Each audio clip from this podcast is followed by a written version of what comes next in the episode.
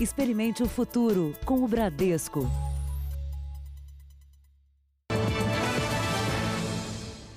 Boa noite. Boa noite. O presidente Jair Bolsonaro sentiu alguns sintomas da Covid-19. Ele teve 38 graus de febre e 96% de taxa de oxigenação no sangue. O presidente foi ao Hospital das Forças Armadas e fez um teste para detectar se foi contaminado pelo coronavírus. Ainda nessa edição, você vai ter outras informações sobre a suspeita do presidente Bolsonaro estar com a Covid-19. O comportamento de quem se nega a acreditar que vivemos uma pandemia séria e perigosa preocupa. Nesse fim de semana, em São Paulo e no Pará, festas e bailes funk reuniram centenas de pessoas que ignoraram as recomendações de especialistas. Aglomeração. Som alto. Festas no meio da rua como se não houvesse pandemia, nem moradores ao redor. Os bailes funk se espalham pela cidade de São Paulo, apesar da quarentena. Pelo menos cinco pancadões foram registrados na noite de domingo. Vídeos gravados com celular mostram pessoas muito próximas umas das outras. Todas sem máscaras. E esse é o problema, porque sem distanciamento entre as pessoas, mesmo que ao ar livre, sem uso de máscara, isso é um cenário ideal para que haja contaminação. Aqui nesta rua de Guaianazes, na Zona Leste, agora a gente trafega normalmente. Mas à noite, passar por aqui de carro era praticamente impossível. Vídeos gravados por um morador de dentro do carro mostram a rua parada. Muita garrafa de bebida alcoólica, uísque, lixo de todo tipo. E isso é só uma parte do que sobrou do pancadão da noite anterior. Para os moradores, denunciar é um risco. Se você sair para reclamar, é capaz de você sair lixado ou então nego jogar você dentro de um carro e matar. A mulher conta que a população ficou isolada. Se uma pessoa passar mal, não tem como você correr com a pessoa para o hospital. Por quê? Porque o caminho do hospital que está atendendo as pessoas que estão com problema de saúde normal está trancado pelo baile funk. Neste outro pancadão, também na zona leste de São Paulo, um rapaz grava o momento em que a polícia chega. É sempre assim. A multidão se dispersa, mas depois que a polícia sai, o pancadão continua até o amanhecer. Em Belém do Pará, a polícia conseguiu fechar uma festa logo no início. Nesta outra, mais de 100 pessoas estavam reunidas. Festas fechadas também em São Paulo. Esta, numa mansão, às margens da represa Guarapiranga, começou na noite de sábado e foi até domingo. Nesta outra, na Zona Leste, onde as pessoas se aglomeram na pista de dança, teve até queima de fogos. Pergunta que os especialistas se fazem é: para comemorar o quê? Se as pessoas não se conscientizarem de que elas devem manter a distância entre as pessoas e o uso das máscaras, evitando as aglomerações, nós teremos um impacto no número de pessoas infectadas, que também vai infectar no número de leitos de UTI e nós vamos ser obrigados a evoluir, voltar para trás nas flexibilizações. Veja agora outros destaques do dia. Reabertura de restaurantes, bares e salões de beleza é tímida em São Paulo. Duas pessoas sobrevivem à queda de helicóptero na Baía de Guanabara. Presidente Bolsonaro sanciona a medida provisória que permite reduzir jornada e salário. Companhia Aérea Avianca pede falência no Brasil. Morre Ennio Morricone, autor de algumas das principais músicas do cinema.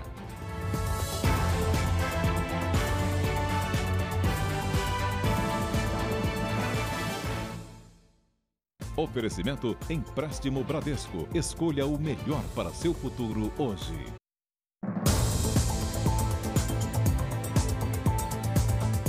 No Rio de Janeiro, um helicóptero caiu na Baía de Guanabara. As duas pessoas que estavam na aeronave foram salvas. Equipes do Corpo de Bombeiros e da Marinha usaram lanchas, motos aquáticas e mergulhadores.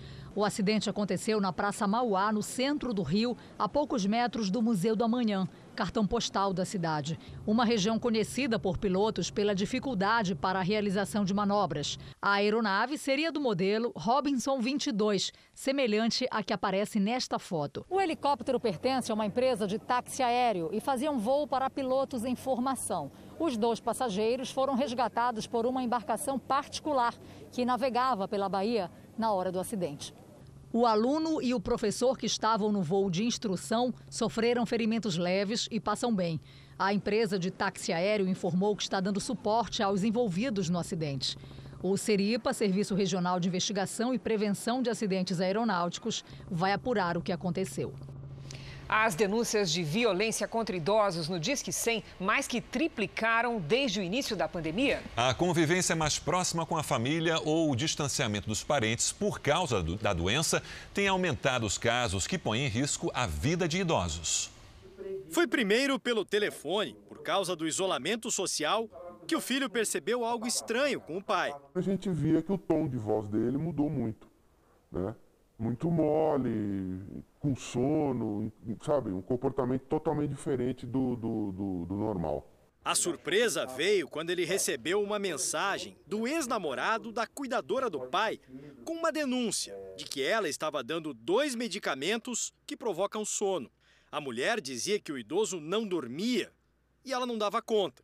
Se a gente não descobre antes, a coisa ia agravar. Ele poderia até ter, nem ter morrido pelo remédio, mas ele poderia ter caído, batido a cabeça. Alguma coisa ruim maior ia acontecer. O filho demitiu a cuidadora e a polícia investiga o caso. Outra pessoa. Já mudou totalmente, é, já faz as, as atividades dele, é, voltou à vida normal que ele tinha. No isolamento social, as denúncias de violência contra idosos aumentaram. No Disque 100, serviço de denúncia do governo federal, foram mais de 3 mil em março, passaram de 8 mil em abril e chegaram a quase 17 mil em maio. Em 80% dos casos, o agressor é alguém da família. E a convivência maior durante a pandemia virou um problema. É, muitos desses idosos, eles estavam no centro de convivência, passando o dia, eles estavam nas suas praças, fazendo o seu lazer, e agora eles são obrigados, é, até por uma questão de ponto de vista de defesa da sua saúde, a recolher aos seus lares. A realidade pode ser ainda pior do que os números mostram, com uma subnotificação de casos. Idosos vítimas de violência têm uma decisão difícil na hora de procurar ajuda. Como denunciar os próprios filhos ou outros parentes? Ainda mais quando dependem financeiramente da família. E se o idoso não busca socorro, quem percebe a violência não pode ficar calado. Não pode ficar omisso, infelizmente. E hoje está tudo muito fácil.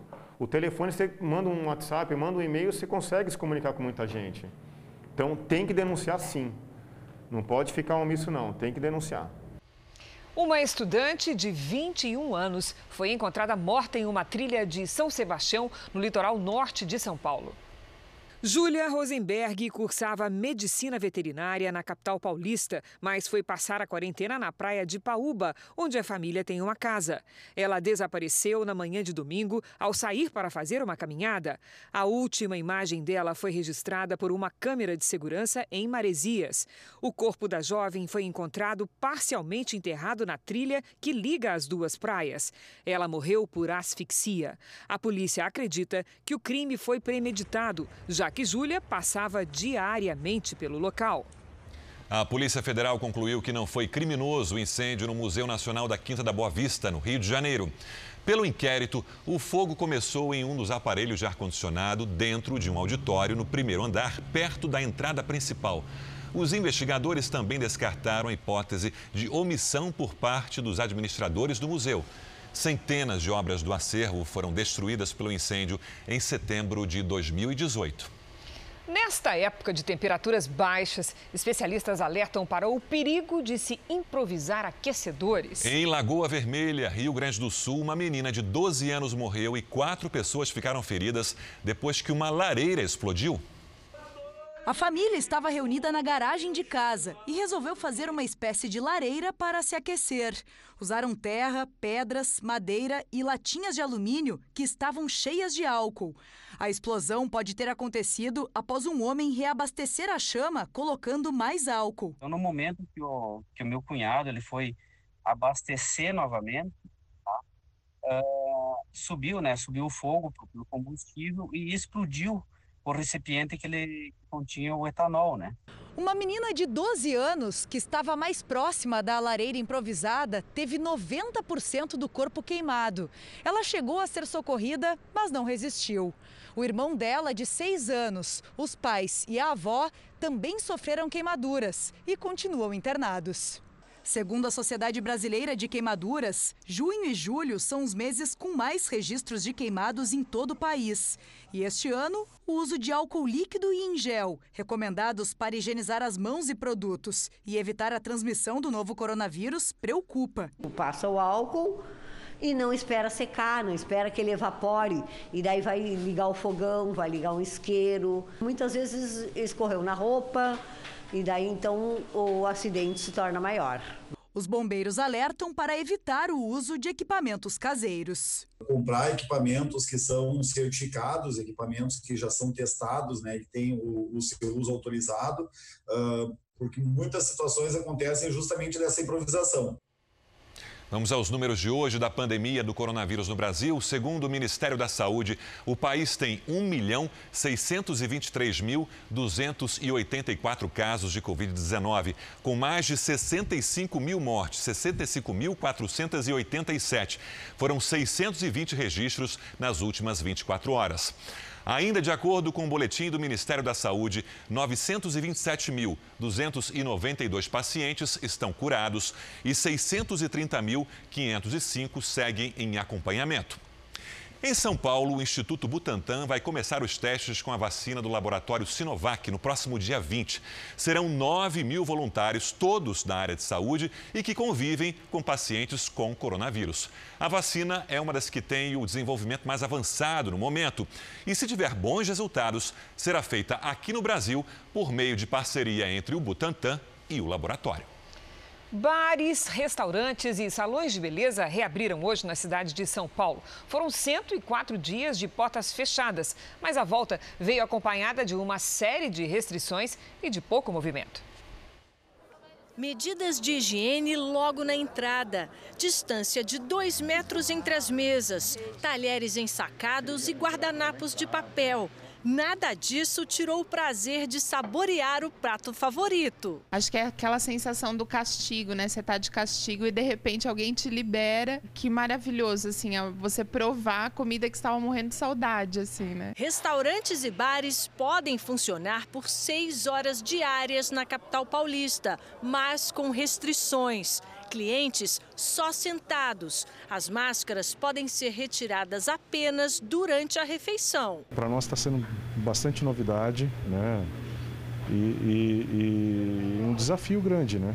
Um desafio bem grande, mas é, é satisfatório, né? Está reaberto hoje recebendo clientes, né, recebendo nossos amigos. E aproveitamos uma comida deliciosa, um belo de um vinho. E hoje eu vou fazer minha barba também no barbeiro.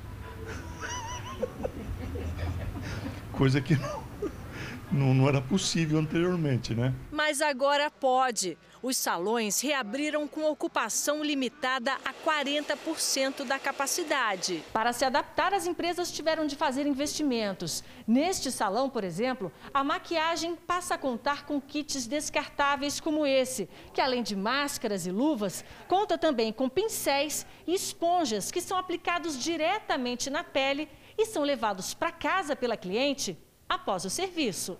A gente vai ter que passar a usar todos esses itens para o resto da vida porque é uma garantia que o cliente vem para um ambiente totalmente limpo e seguro. Patrícia agendou o primeiro horário. Foram 100 dias longe dos salões. Lavei o cabelo no salão, que é diferente. Fiz uma escova, vou te dizer que vida nova. Estou pronta para o novo normal. E é cada vez maior o número de cidades que estão retomando as atividades econômicas. Fortaleza autorizou a abertura de vários setores, mas bares e barracas de praia continuam fechados. Nesta nova fase, o comércio e vários setores da indústria que já estavam funcionando parcialmente agora podem operar com capacidade total, inclusive com todos os funcionários. Com essa medida, a reabertura do mercado de trabalho chega a 85% da capital cearense. E a gente está muito alegre, né? Porque a gente sabe que esse é um dos primeiros passos para que a gente possa realmente voltar à ativa, confiantes e buscar realmente o que a gente perdeu nesse período. O decreto também libera atividade física individual em praias, praças e em calçadões. Mas barracas de praia e bares vão permanecer fechados em Fortaleza. Além disso, restaurantes só podem funcionar até as 4 horas da tarde e com metade da capacidade. Em Pernambuco, salões de beleza, comércio e construção civil podem funcionar normalmente e os escritórios podem retomar o trabalho presencial com 50% dos funcionários. Em Belém, as academias foram autorizadas a reabrir desde que cumpram regras de higiene e distanciamento. Mesmo os cuidados observados nas academias de Brasília. Elas podem funcionar com piscinas, chuveiros e bebedouros interditados.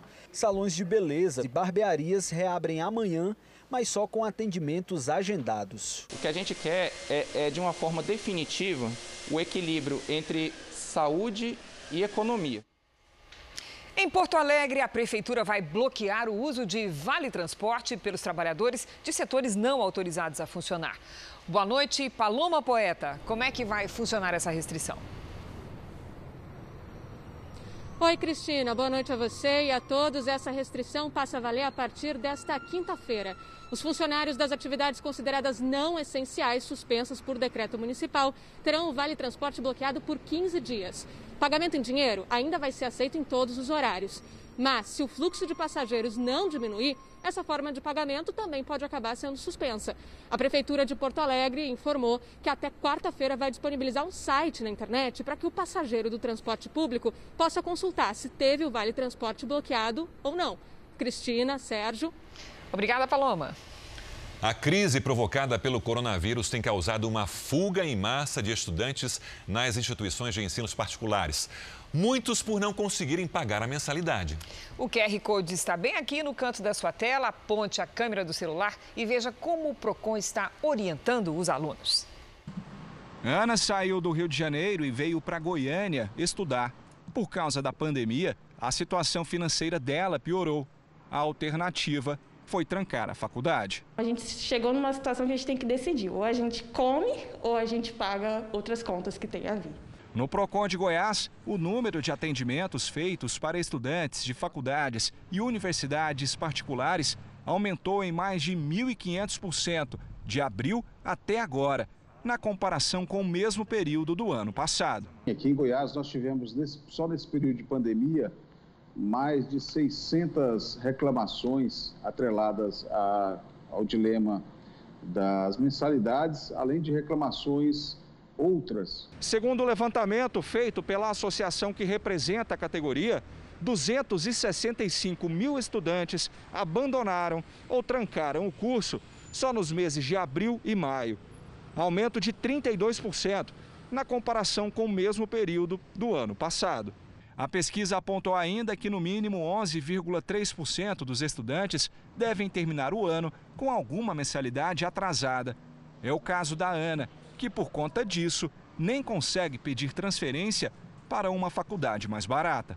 Eu tenho, por exemplo, uma parcela em aberto e não me foi concedido nenhum desconto. Sem condições de pagar credores, a Avianca Brasil pediu falência hoje à Justiça. Quem tem as informações sobre a situação da empresa aérea é a Giovana Rizardo. Giovana, boa noite. Oi, Sérgio, boa noite para você, para Cristina e para todos. Olha, a Avianca Brasil, ela fez um pedido na semana passada, na sexta-feira passada, ao Tribunal de Justiça de São Paulo, eh, pedindo a conversão do pedido de recuperação judicial para falência. A empresa aérea estava em crise desde o fim de 2018, quando disse que não tinha mais condições de pagar uma dívida estimada em 500 milhões de reais. Agora, essa dívida atualizada chega a 2 2 bilhões e 700 milhões de reais. A companhia aérea não operava mais, não tinha mais aviões, mas nestes 22 anos de existência chegou a ter 48 aeronaves.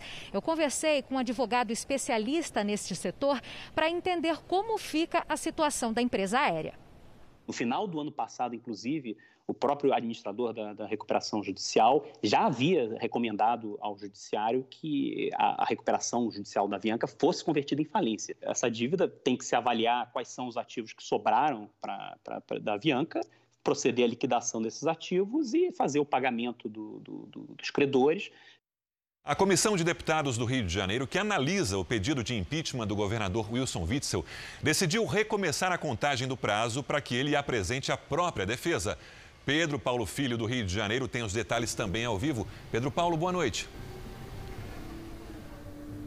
Oi, Sérgio, boa noite para você, boa noite a todos. Olha, com a decisão, Wilson Witzel terá novamente 10 sessões no plenário para responder às acusações.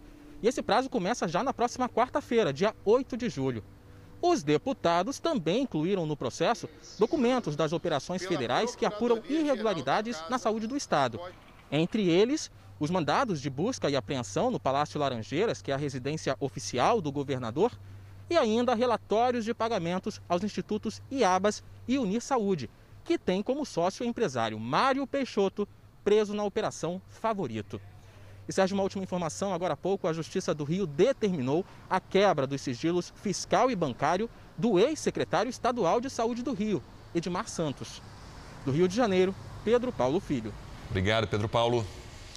Uma auditoria em obras feitas durante a gestão do prefeito Eduardo Paes no Rio de Janeiro mostra que elas poderiam ter ficado pela metade do preço. As responsáveis pela construção são empreiteiras denunciadas por corrupção na Operação Lava Jato e doadoras de campanha do ex-prefeito. O custo das obras do bulevar que revitalizou a região portuária do Rio está sob suspeita. O Porto Maravilha, como é conhecido, foi remodelado durante a gestão do ex-prefeito Eduardo Paes. O projeto foi uma parceria público-privada para transformar uma área degradada numa atração para os eventos que o Rio iria receber, a Copa do Mundo e os Jogos Olímpicos. Entre as intervenções urbanas propostas estavam a construção de túneis, o Museu do Amanhã e a demolição do viaduto da Perimetral. As três empreiteiras associadas no projeto foram alvo da Lava Jato e acusadas de corromper políticos. Executivos da Odebrecht e da OAS já admitiram aos procuradores da República que contribuíram por meio de Caixa 2 para as campanhas de Eduardo Paes à Prefeitura do Rio. Mas há três anos, o consórcio acionou o município reclamando de um desequilíbrio econômico financeiro no contrato e cobrando uma dívida de mais de 700 milhões de reais. Um relatório recente feito pela Comissão de Investigação Preliminar da Prefeitura identificou que o município era credor e não devedor. Os auditores analisaram 24 volumes de processos, num total de 7 mil folhas, e constataram 14 alterações no projeto inicial, que praticamente dobraram o valor pago pelo município às empreiteiras pela construção do Porto Maravilha. Você poderia, com um terço do valor praticado, ter executado os serviços e os aditivos 67% a mais em relação a os valores reorçados. Na execução das obras, o valor gasto ficou acima de 3 bilhões e 300 milhões de reais. Segundo o relatório, o orçamento poderia ter sido de 1 bilhão e 630 milhões de reais. Na prestação de serviços e manutenção, enquanto a despesa foi de 4 bilhões e 280 milhões de reais, os auditores apontaram que a quantia poderia ter sido inferior a 1 bilhão e meio de reais. No total, entre contratos e aditivos, os valores desembolsados na gestão de Eduardo Paes para a construção da zona portuária chegaram a pouco mais de 7 bilhões de reais. O orçamento refeito concluiu que o mesmo projeto poderia ter sido executado por menos de 3 bilhões e 700 milhões de reais. As pessoas que geriram todo esse contrato serão, obviamente, chamadas. Isso é, uma, é, um, é, um, é um passo que a Procuradoria do município deve é, conduzir. A comissão também propõe que seja avaliada de imediato a manutenção da idoneidade da concessionária com vistas a próximas contratações. A concessionária Porto Novo, que responde em nome das construtoras envolvidas, afirmou que houve lisura e legalidade em todos os procedimentos ao longo dos nove anos de operação do contrato, com a aprovação da Controladoria Geral, Procuradoria Geral do Município e do Tribunal de Contas do município. O ex-prefeito do Rio, Eduardo Paes, disse que o relatório produzido não corresponde à verdade. As tensões entre China e Estados Unidos aumentaram depois que as duas potências começaram a fazer exercícios militares na mesma região no sul da China. Jatos cortando céus e navios que tomaram o mar na região sul da China, conhecida por ser um dos pontos de tensão militar na Ásia e alvo de disputas territoriais. O governo chinês anunciou que está pronto para defender o país. Nesse final de semana, o governo americano enviou dois porta-aviões da Marinha para a região, em resposta a uma série de exercícios militares realizados pela China. Agora, ao mesmo tempo, os países realizam testes militares em larga escala. Essa é a primeira vez em seis anos que a Marinha Americana realiza exercícios no Mar do Sul da China. O Departamento de Defesa dos Estados Unidos disse que a intenção do país é defender o direito de todas as nações de voar, navegar e operar sempre que a lei internacional permitir. A China acusa os Estados Unidos de tentarem impulsionar a militarização do mar chinês. Hoje, Pequim disse que as movimentações americanas são uma clara demonstração de força e ameaça e que o país está pronto para conter os Estados Unidos. Hoje, Donald Trump usou uma rede social para dizer que a China causou um grande dano aos Estados Unidos e ao resto do mundo. A mensagem seria uma referência à pandemia do coronavírus, a qual o presidente diz ser culpa da China. Veja a seguir: presidente Jair Bolsonaro tem febre alta e faz novo teste para coronavírus. E ainda nesta edição, vítimas contam como caíram no golpe financeiro disfarçado de grupo de economia solidária.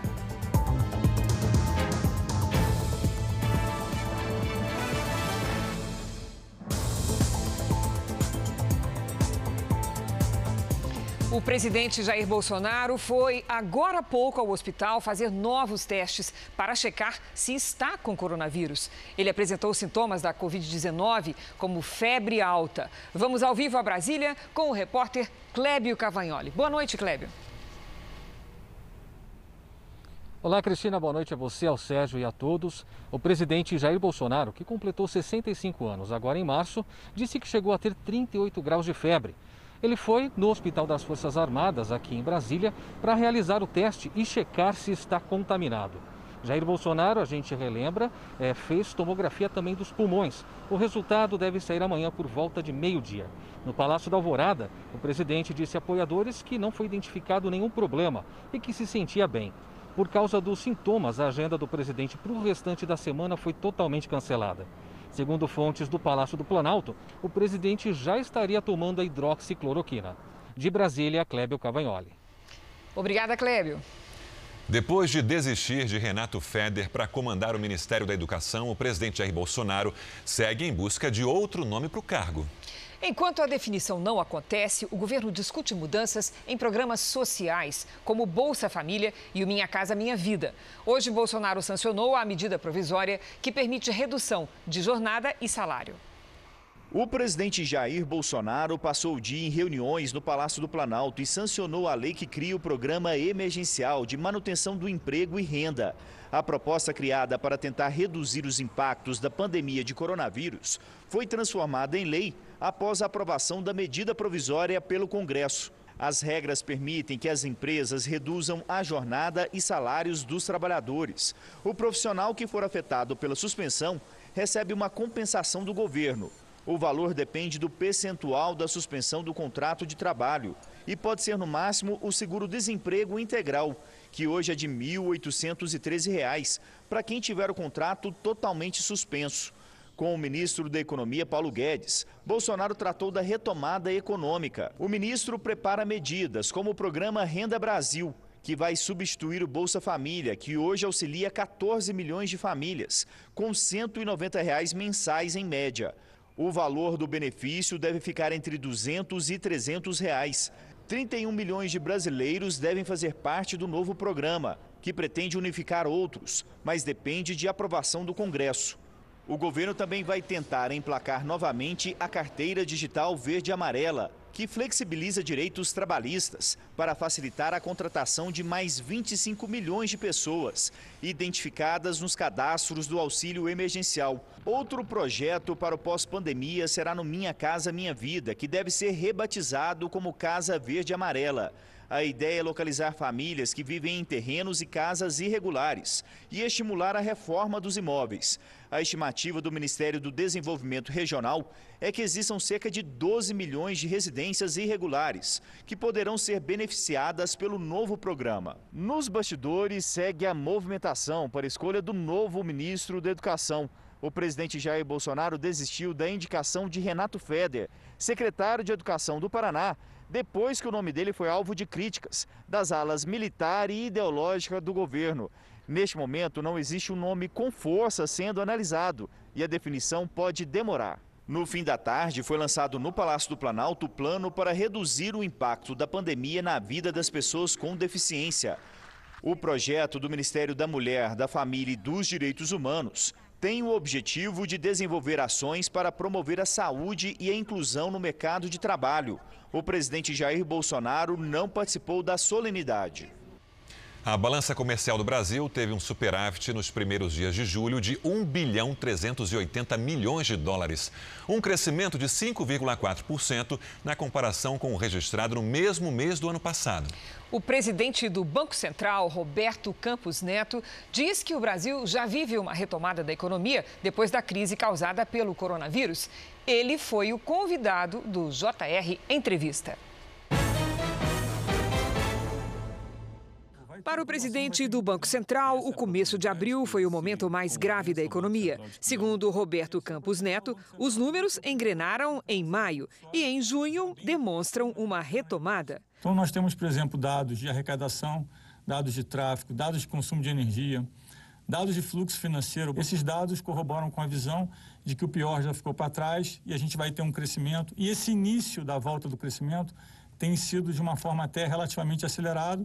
A grande novidade do Banco Central será lançada em novembro, um aplicativo que promete revolucionar a forma de pagamento e transferência de dinheiro entre pessoas e empresas. O Pix é barato, é rápido, é transparente, é, é seguro e aberto. Você vai conseguir transferir dinheiro de uma pessoa para outra em alguns segundos, 24 horas por dia, 7 dias por semana.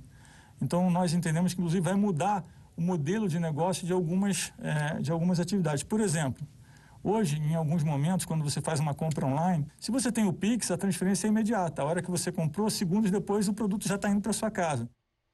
Você pode assistir ao JR Entrevista com o presidente do Banco Central, Roberto Campos Neto, às 22 horas na Record News e no canal do YouTube do Jornal da Record e também no r7.com.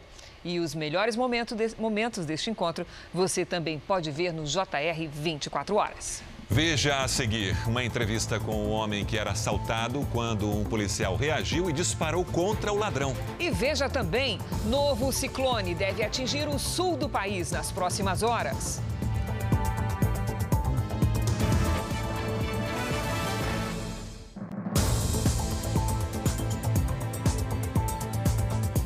O Museu do Louvre, em Paris, reabriu depois de quatro meses fechado.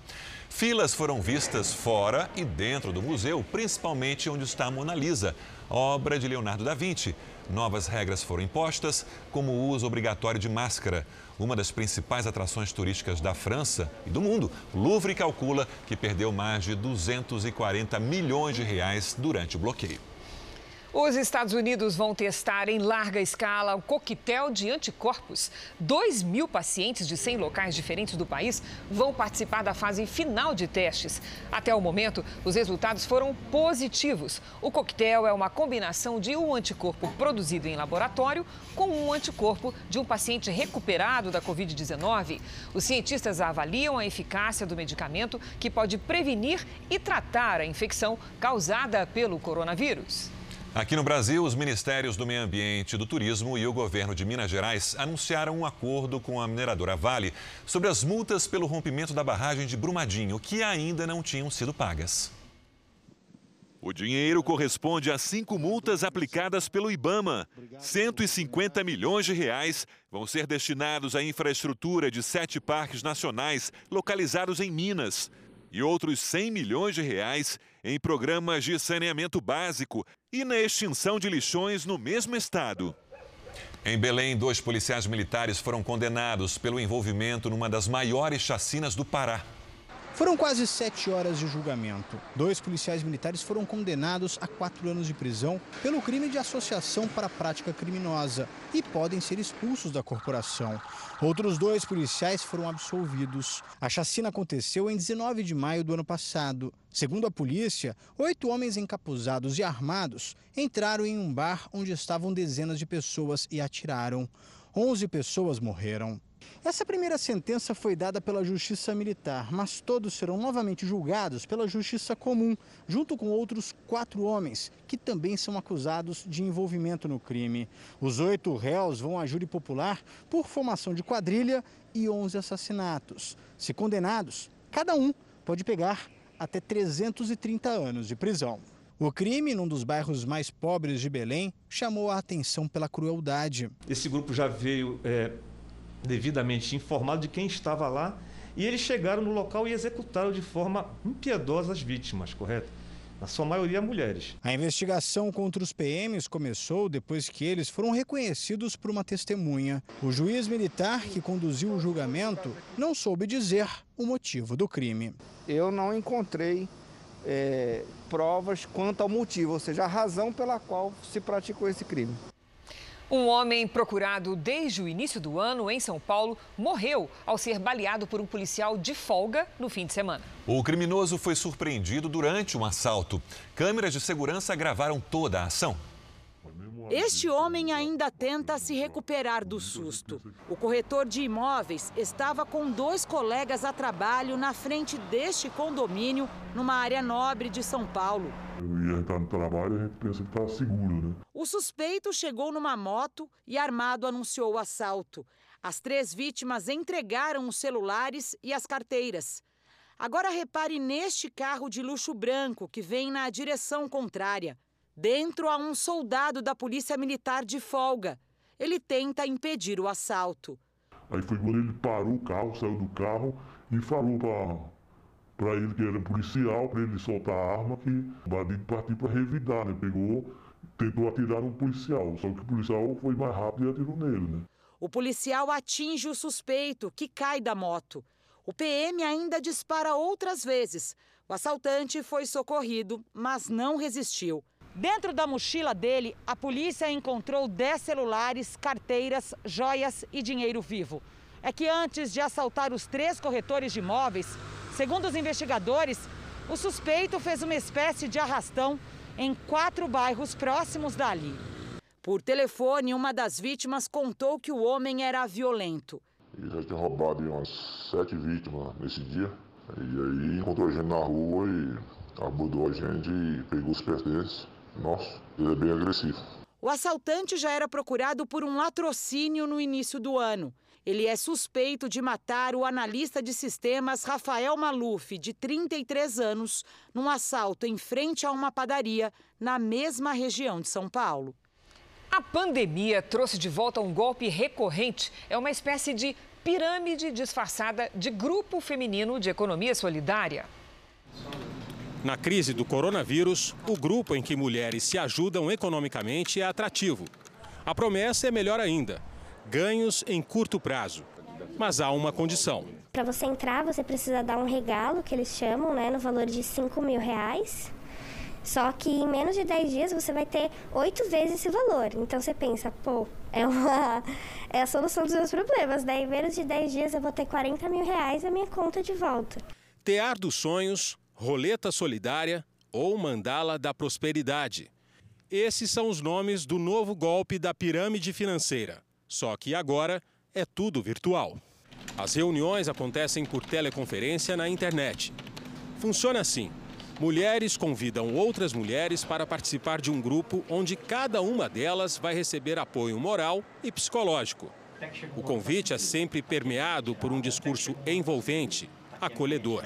Eu recebi o convite através de uma colega de trabalho. Foi no momento que eu estava bem vulnerável. E isso veio como uma, um presente, assim, né?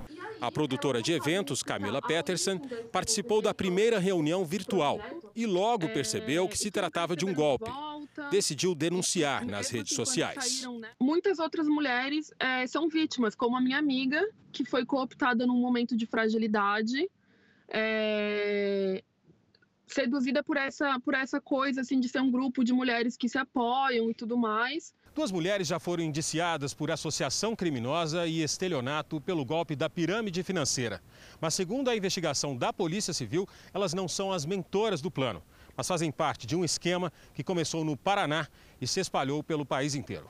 Existe um inquérito policial instaurado, nós tomaremos todas as providências cabíveis e, com certeza, há o retorno de a gente recuperar esse dinheiro que foi depositado na conta desses meliantes. O governador do Amazonas, Wilson Lima, determinou que a Secretaria de Saúde suspenda todos os pagamentos dos contratos relacionados à pandemia. Eles só serão efetivados depois de parecer da Procuradoria-Geral do Estado.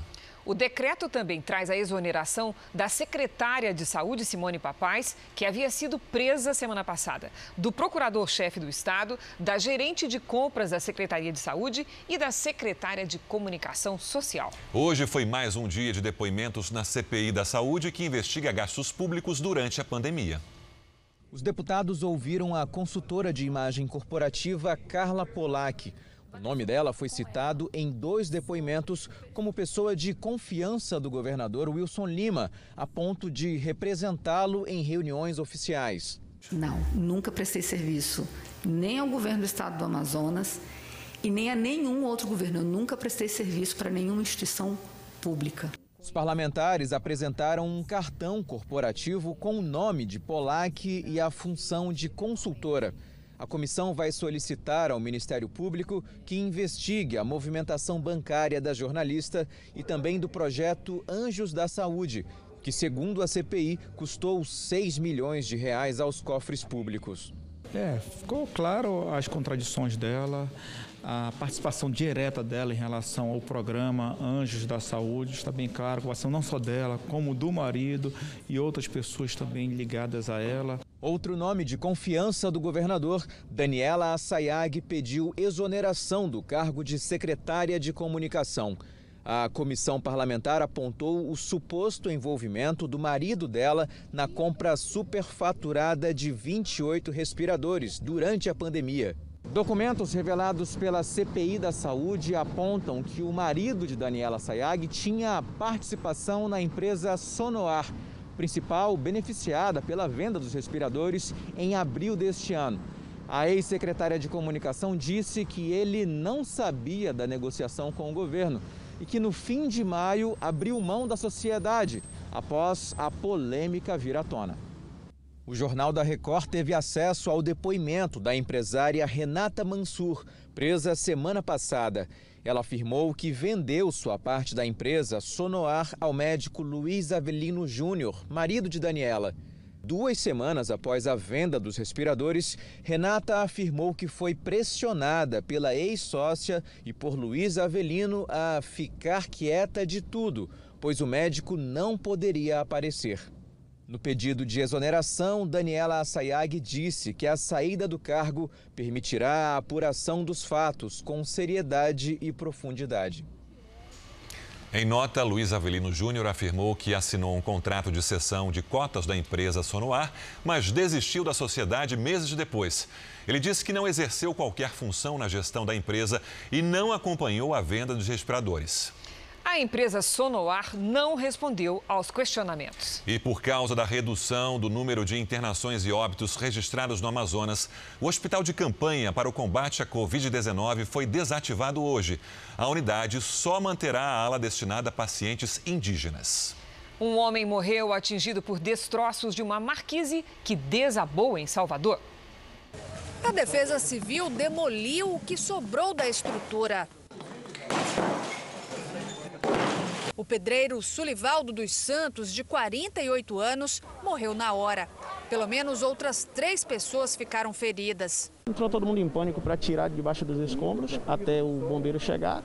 Na capital baiana, cerca de 70% das construções são consideradas irregulares, segundo o Conselho Regional de Engenharia. Na maioria das vezes, os imóveis são erguidos sem uma orientação técnica e colocam em risco a vida de moradores, vizinhos e de quem passa pelo local. De acordo com a Defesa Civil de Salvador, era o caso do imóvel onde houve o desabamento da marquise. Segundo um levantamento da prefeitura feito no primeiro semestre desse ano, 5.500 construções passaram por vistorias na cidade. Mais de 700 apresentaram problemas estruturais e foram notificadas ou interditadas. Um novo ciclone está se formando e deve atingir o sul do Brasil a partir de amanhã. O fenômeno não deve ser tão forte como na semana passada, mas deve trazer temporais. A previsão do tempo preocupa especialmente quem ainda não se recuperou da última tempestade. O novo ciclone está previsto para esta terça-feira e deve trazer grande volume de chuva. Segundo os meteorologistas, os ventos podem chegar a 80 km por hora. Todo mundo querendo saber se esse ciclone que se forma agora essa semana no sul do Brasil, ele é intenso quanto o outro. Então a resposta é não, não é. A previsão é de que ele seja bem menos intenso do que o outro.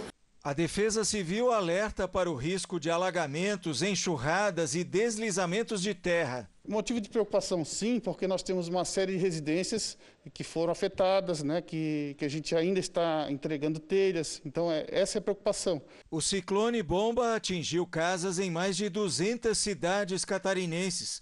Muitas continuam destelhadas.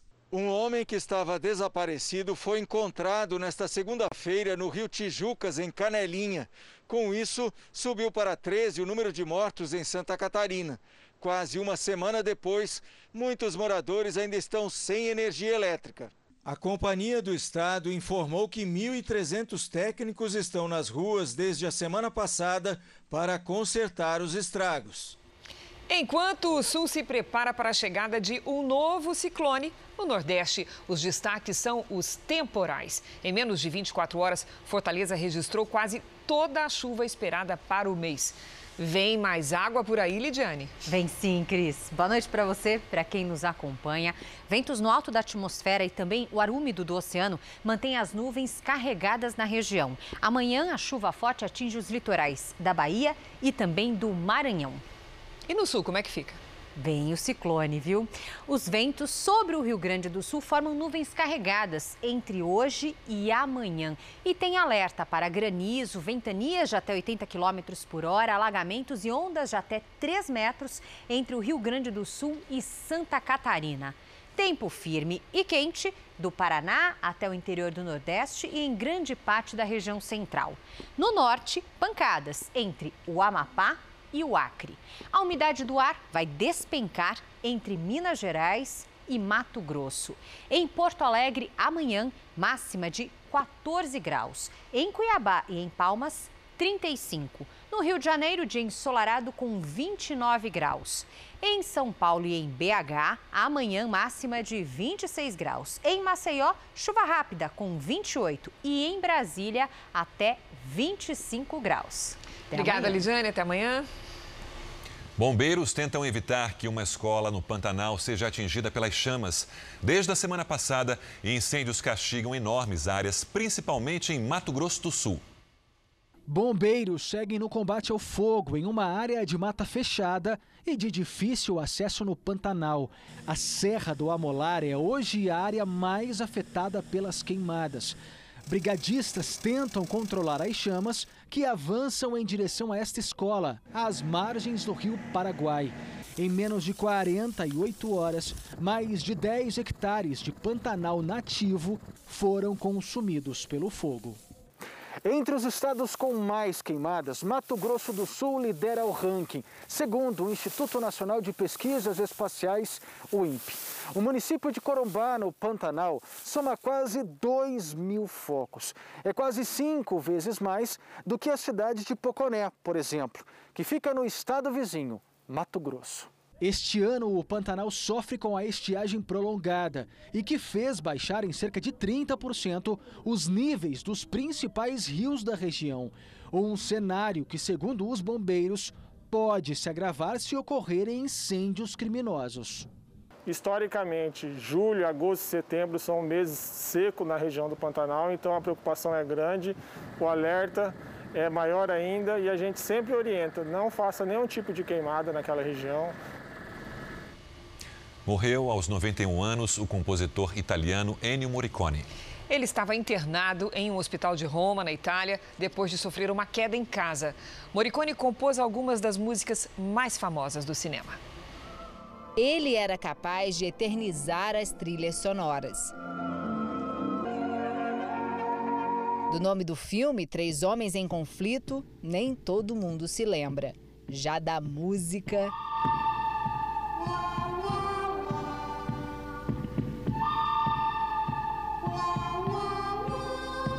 Um estilo que marcou a carreira do compositor italiano Ennio Morricone.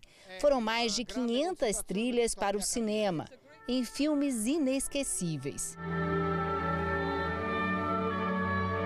Ennio Morricone ganhou um Oscar pelo conjunto da obra em 2007 e em 2016 voltou a ser premiado pela Academia e se tornou o vencedor mais velho de uma categoria do Prêmio Máximo do Cinema pela trilha de Os Oito Odiados de Quentin Tarantino.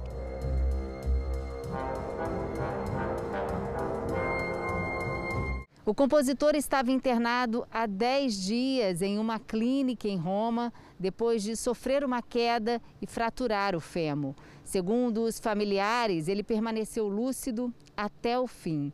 Morricone tinha 91 anos e escreveu o próprio obituário. No texto, se despediu de amigos e familiares e disse que o adeus à esposa era a parte mais dolorosa da partida.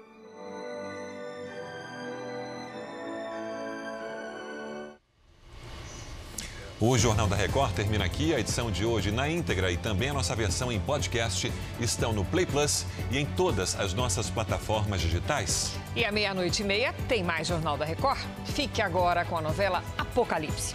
A gente se vê amanhã. Até lá. Boa noite e até amanhã.